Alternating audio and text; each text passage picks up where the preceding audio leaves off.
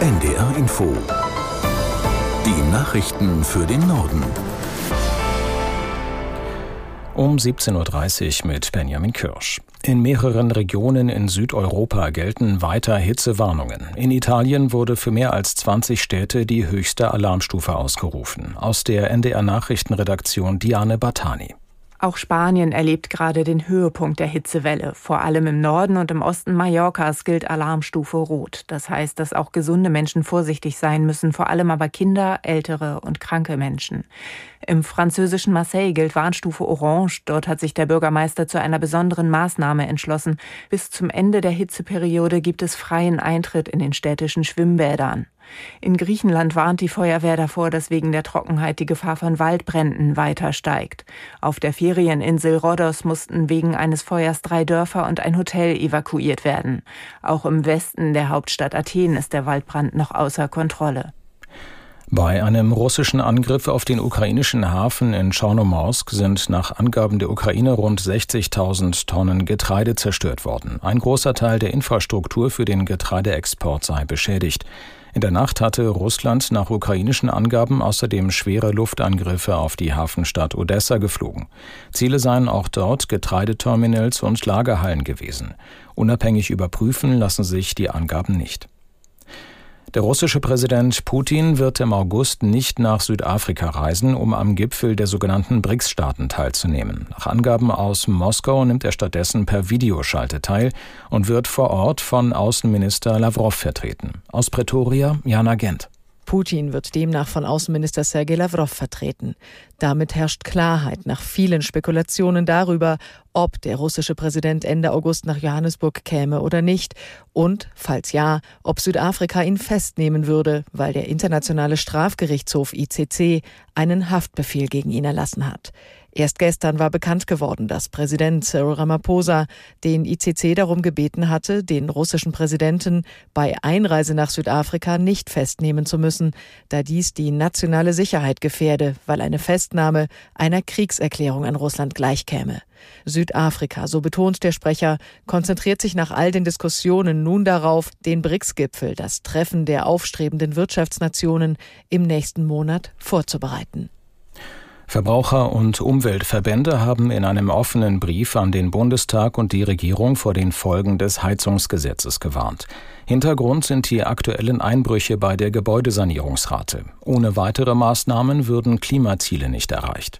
Hans-Joachim Viehweger aus Berlin zu den aktuellen Problemen bei den Sanierungen. Da muss man ein bisschen unterscheiden. Saniert wird nach wie vor sehr viel. Es gibt aber offenbar einen Bereich, wo Immobilienbesitzer gerade total auf die Bremse treten. Das ist der Bereich der Energie, also Dämmung, neue Fenster, Maßnahmen, die helfen sollen, den Energieverbrauch zu senken. Darauf haben heute verschiedene Wirtschafts- und auch Umweltverbände hingewiesen. Offenbar haben die monatelangen Diskussionen ums Heizungsgesetz viele Menschen verunsichert. Wer da Geld in die Hand nimmt, viel Geld, will Planungssicherheit, sagt beispielsweise eine Vertreterin des Bundesverbands der Verbraucherzentralen. Das gilt für die technischen Möglichkeiten, also mit was kann ich künftig heizen, was rentiert sich für mich, aber natürlich auch für staatliche Förderungen. Und da warten eben viele erstmal ab, auch weil viele Maßnahmen zuletzt recht teuer geworden sind.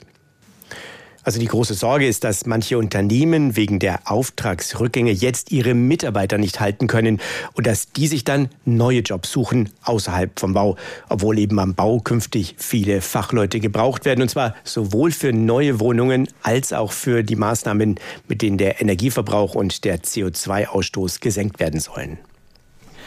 Zum ersten Mal sind in Europa mehr E-Autos neu zugelassen worden als Dieselfahrzeuge. Nach Angaben des Herstellerverbandes ACEA stieg im Juni der Marktanteil von Elektroautos auf mehr als 15 Prozent. Bei Dieselwagen lag der Anteil bei gut 13 Prozent. An der Spitze der Neuzulassungen lagen allerdings weiter Benziner mit einem Anteil von 36 Prozent. Insgesamt stieg die Zahl der Auto-Neuzulassungen im Vergleich zum Mai. Sie liegt aber weiter deutlich unter dem Vor-Corona-Niveau. Bei der bevorstehenden Fußball-WM der Frauen will die deutsche Kapitänin Alexandra Popp auf das Thema Gewalt gegen Frauen aufmerksam machen. Die 32-Jährige kündigte an, während des ganzen Turniers eine entsprechende Kapitänsbinde zu tragen. Das Bundesinnenministerium begrüßt das Vorhaben ausdrücklich, wie Ministeriumssprecher Atta bekannt gab. Ich kann sagen, dass die Ministerin von ganzem Herzen dieses Zeichen unterstützt und es begrüßt.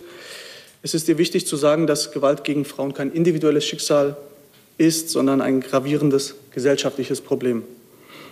Und daher der Dank an die Frauennationalmannschaft für die Hilfe, dieses wichtige Thema in die Öffentlichkeit stärker zu tragen. Der Sprecher des Innenministeriums Atta. Die Fußball-WM in Australien und Neuseeland beginnt morgen. Die deutsche Nationalmannschaft hat ihr erstes Spiel am Montag gegen Marokko. Der österreichische Radprofi Felix Gall hat die 17. Etappe der Tour de France gewonnen. Auf der sogenannten Königsetappe mit über 5000 Höhenmetern kam er auf dem Flughafen von Courchevel als erster ins Ziel. Vorjahressieger Jonas Wingegaard landete deutlich vor seinem Rivalen Tadej Pogacar und hat damit einen erneuten Gesamtsieg fest im Blick. Das waren die Nachrichten.